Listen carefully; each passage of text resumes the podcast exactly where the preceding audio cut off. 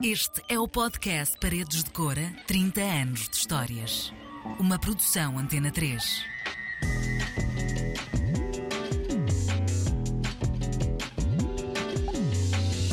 O meu nome é Inês Henriques. Episódio 2 Um tapete mágico, um oásis, um caos. Início da aventura do Festival Paredes de Cora começou em 1993.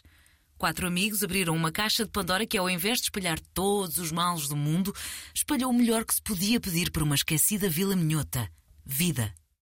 No último episódio, falei sobre o ano de 1995, a última edição em que foram contratadas apenas bandas portuguesas e também a última edição com entrada gratuita. Entramos assim numa espécie de início da maturidade do festival, mais ou menos forçada. Embora o apoio da Câmara Municipal tivesse sido fundamental para lançar o Festival Paredes de Cora, surgiram com o tempo novas exigências e, com isso, a necessidade da cobrança de bilhete e de ter patrocínios. Algo que gerou algumas divergências no grupo e alguma tristeza também, neste arranque para algo maior. As edições do festival eram feitas eh, com a Câmara Municipal, em que nós construíamos tudo, do palco às votações, éramos nós, com as nossas mãos, fazíamos cartazes, íamos colá-los, íamos divulgá-los. Um, e houve uma altura em que tivemos para um bilhete à venda porque queríamos que o festival crescesse. Eu tinha medo que, eh, com a venda de, de bilhetes, as pessoas se retraíssem e não fossem para de cor. Portanto, fui daqueles que defendi que não devia haver bilhetes, só que éramos um grupo de amigos e, portanto, cada um tinha a sua opinião. E ainda bem que eles me convenceram que era importante o bilhete, porque, caso contrário, o festival eh, não tinha crescido como cresceu. E cresceu sempre de uma forma sustentável. A profissionalização para nós foi muito doloroso, porque nós gostávamos de conduzir as carrinhas, de buscar os músicos ao aeroporto, de ter aquela proximidade com os artistas e obviamente quando profissionalizaste acabas por te afastar mais dos artistas e para nós isso foi muito, muito, muito doloroso. Eu diria que até criou cisões muitas vezes dentro do, do grupo, porque nós éramos muito, na altura, muito românticos, muito agarrados à marca. Aquilo era uma paixão intensa pelo festival e a profissionalização foi mesmo muito, muito difícil, porque o ambiente que se vivia muitas vezes era um ambiente de, de caos. Vítor Paulo Pereira reconhece hoje em dia que era inevitável este afastamento entre a organização e os artistas e, claro, a cobrança de bilhete. Havia uma urgência em pagar pessoas, recursos, tudo o que envolvia o festival e também, claro, uma vontade de apostar em outros nomes mais sonantes e crescer. De 2 a 4 de agosto de 1996, Paredes de Cora recebia a quarta edição do festival. A primeira edição com o patrocínio de uma marca de cerveja que, bom, vou-vos dar uma pista. Começa com um I, termina num L e é como os lisboetas chamam o fino. Três dias com campismo gratuito e com um passe geral a mil escudos, que traduzido para o ano de 2023 equivale a 5 euros. Eu fico emocionada. Enfim, foi um ano em que o cartaz já contava com alguns nomes internacionais, como os britânicos Shed Seven, os Raincoats, e espanhóis, como os Sex Museum ou os Killer Barbies. Este último, considerado por João Carvalho como um erro de casting. Mas de erros de casting falarei mais à frente, porque este uh -uh, não foi o único. Além desta ligeira internacionalização, houve ainda bandas e artistas portugueses que ainda hoje vemos em palco. Os primeiros, logo no primeiro dia do festival, foram os Mão Morta, que já contam com oito anos de concertos em paredes de cora.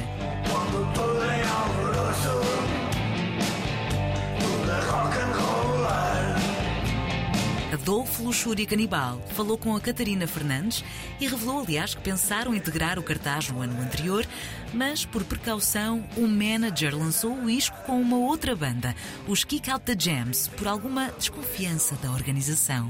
Começámos logo em 96, éramos para, éramos para tocar no ano, no ano anterior, na terceira edição, ainda, ainda, só, ainda só nacional. Mas não, o nosso manager da altura, o Vitor Silva, achou por bem uh, experimentar a organização daquilo, achou que eram, que eram todos miúdos o que organizava aquilo, não, não, não, pareceu, não pareceu com grande confiança, e eram, na altura eram todos miúdos eles. Uh, de maneira que mandou uma outra banda da agência tocar lá em vez de nós, que, que eram os, os um, Jams. Uh, e depois a coisa correu muito bem com os Kick Jams e então no, em 96 fomos tocar. Foi o primeiro ano em que o Paredes de Cora foi internacional, ainda com uma, uma banda que tocou connosco, aliás, muito engraçada. Uh, Killer Barbies, uma banda espanhola. Mas pronto, foi o primeiro passo para a internacionalização.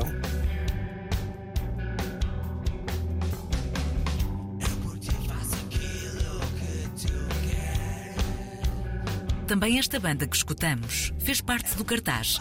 Para os mais jovens, certamente que a voz pode soar desconhecida, mas estamos a ouvir uma das bandas de Totrips, os Lulu Blind. Pai, dá-me a ideia que foi dos primeiros festivais que os Lulu Blind foram, pai. Okay. Foi em 96, foi no ano em que saiu o Blast, o segundo disco dos Lulu Blind. Lembro de chegarmos lá e encontrarmos o, o Rui Pregal da Cunha, o Samuel Palitos, que depois mais tarde até vem a tocar com os Lulu Blind, o Paulo Pedro Gonçalves. Eles na, na altura tinham. Foram, uh, como é se chamava a banda? Que eles tocaram lá nesse ano, peraí. Kick Out the Jam, se não me engano. Era os Kick Out the Jam.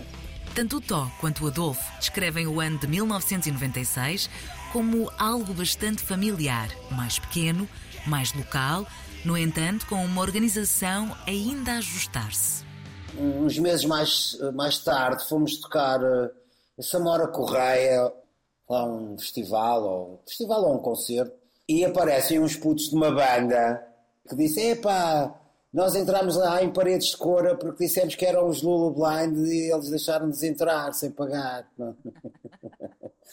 Imagina, aquilo é, é, só, só para estares a perceber que organização é que era, porque eu acho que em 96 foi o primeiro ano que se cobrou bilhetes. Era mil escudos, ou que era, era assim uma cena, três dias. E os Lulu Blind também era aquela banda que o pessoal ouvia falar, mas nem sabia, não sabiam quem eram. E então acho que os miúdos chegaram à porta com umas guitarras e não sei o quê, e deixaram-nos entrar e disseram que eram os Lulu Blind.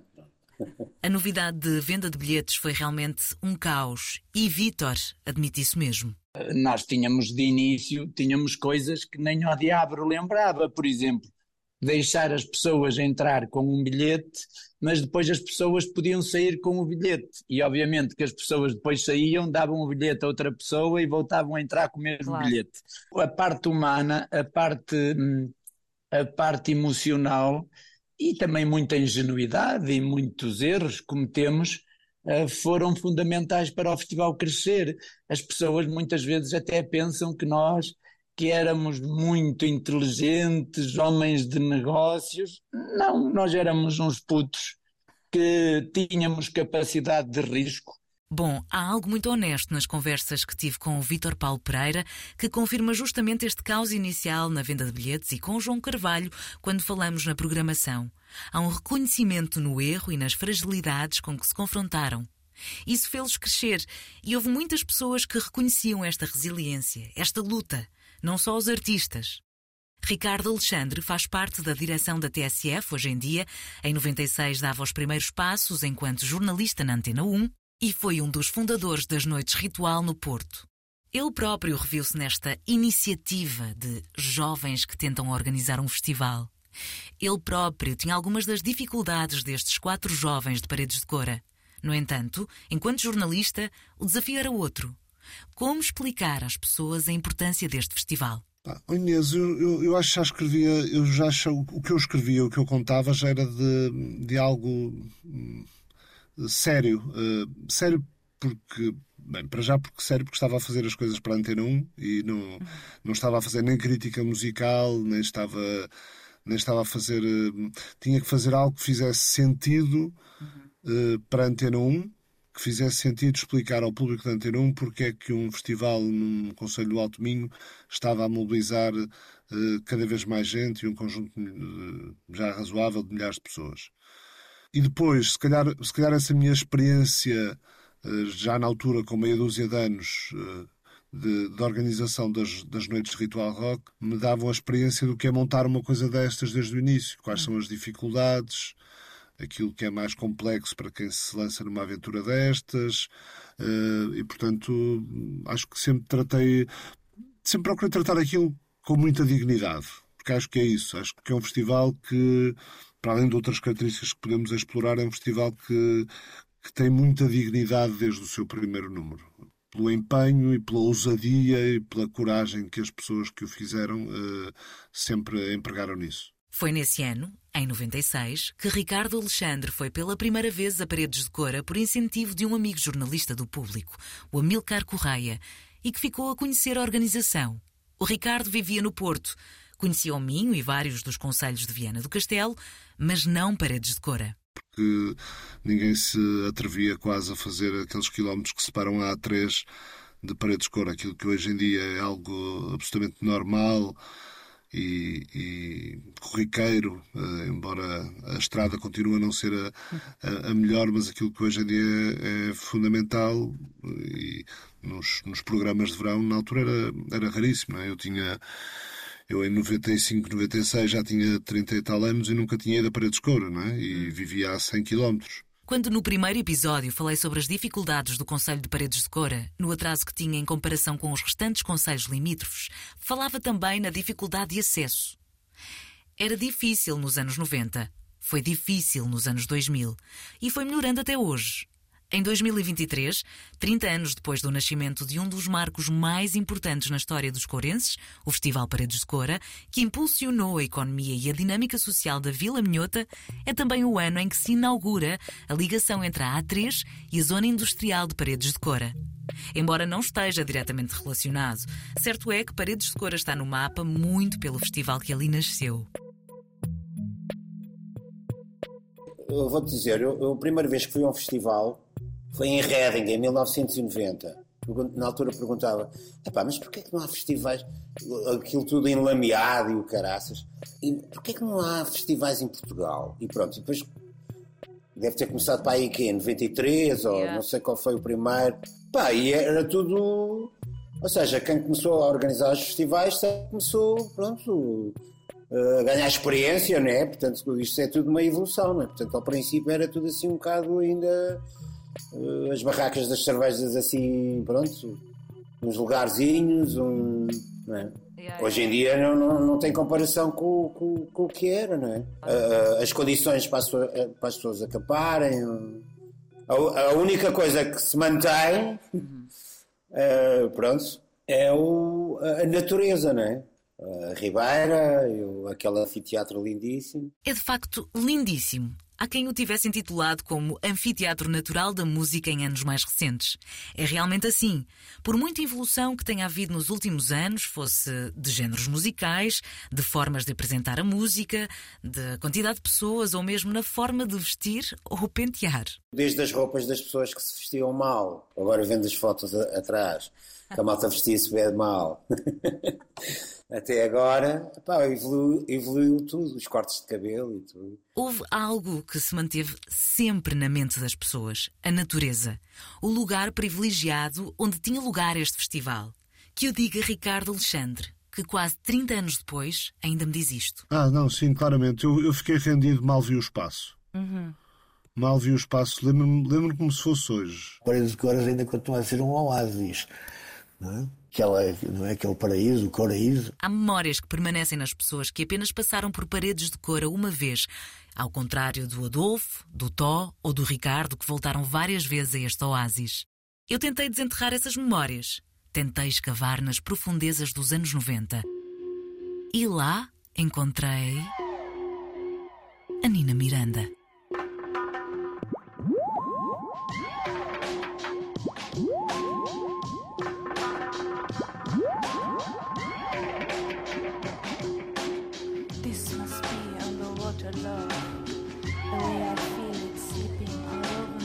Miranda, a voz sedutora que nos hipnotiza com uma das mais icónicas canções do Smoke City. Bom, pelo menos para uma grande fatia de pessoas, menos para a irmã de Nina Miranda. Porque quando eu fiz Underwater Love, eu mostrei para minha irmã e ela falou: Nina, que nojo, sua voz está horrível. Ai! Quem é essa pessoa? Isso ela falando bem inglês. Nina, I can't believe you're doing that. That's just so cringy. You know, eu falei, I don't care, Julia, I'm doing it. Eu não, sabe, tô nem aí para o que, que você acha. A Nina Miranda falou-me depois de lhe ter mostrado um vídeo que ainda hoje circula na internet. A autoria ou usuário é António Bessa, que partilhou um vídeo do final da segunda noite de Paredes de Cora com um género de jam com os Smoke City, Cool Noise, Turbo Junkie e Três Tristes Tigres.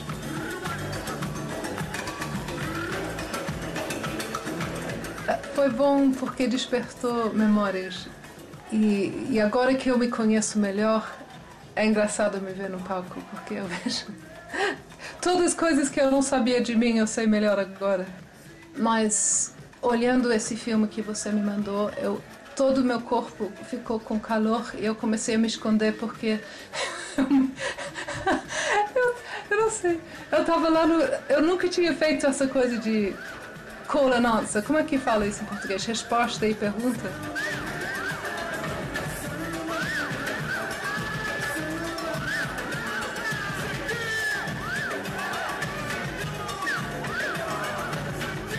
Expliquei-lhe que era demasiado jovem para ter ido ao concerto em 1997 e Nina, na sua genuína gentileza, diz-me isto. Que pena que você não estava lá porque eu ia ter te colocado no palco, porque eu também botava todo mundo no palco. Se eu via gente dançando aí na plateia, eu disse: vem, vem, vem, vem, sobe comigo. Que bom que você está fazendo isso. Boas memórias, boas memórias. Só depois lhe expliquei que tinha sete anos o que é realmente uma inveja, olhando e revendo o vídeo do final dessa noite. Havia sim uma liberdade, um sentimento maravilhoso em palco e também fora dele.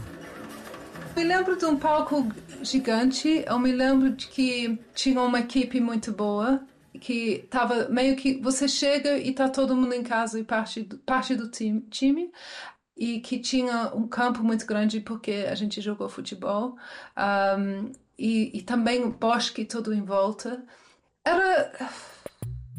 É, era como um tapete mágico aberto, não sei. Minhas melhores memórias eram das primeiras vezes que tocámos em Paredes de Cora, quando Paredes de Cora era mais, mais familiar, em que, em que uma pessoa estava, trocava, jogava futebol com, nos camarins com, com, com João Carvalho e, outros, e pessoal dos técnicos, etc. Havia tempo para tudo, para, para confraternizar dessa forma, é? e, pá, em que tudo era muito mais, muito mais próximo. É claro, como a água, esta nostalgia de olhar para trás e ver o crescimento do que é hoje um grande festival. Tudo faz parte do processo de evolução. Em 1997 foi também o ano em que, além do Smoke City, chegou a Paredes de Cora a música de Rollins Band, um concerto que João Carvalho não esquece e que está no top 3 de melhores concertos nestes 30 anos. You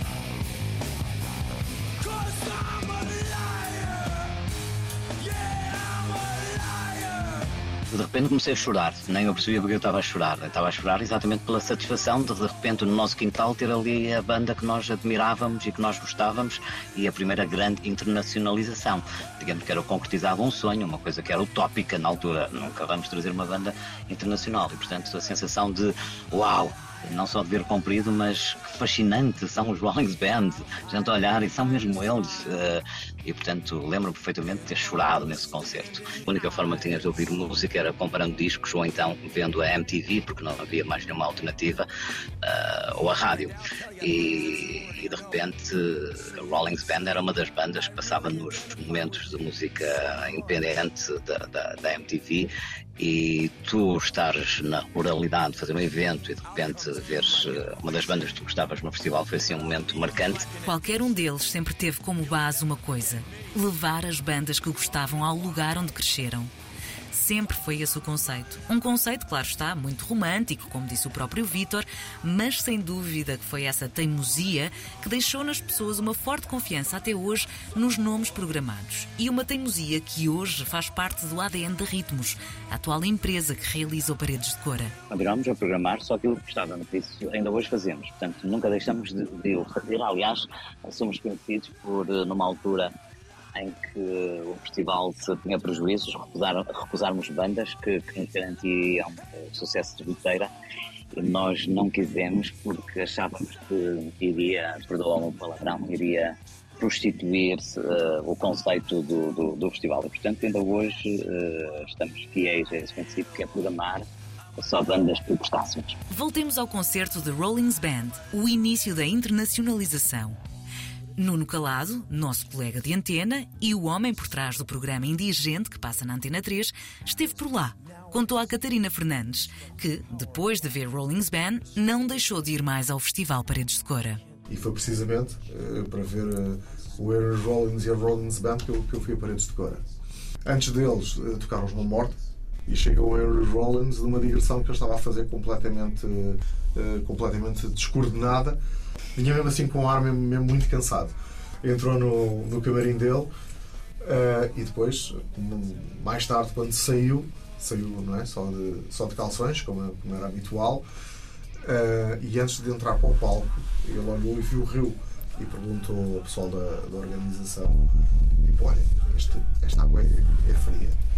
E sim, sim, é, é bastante fria. Ok, quero dois baldes, faz favor.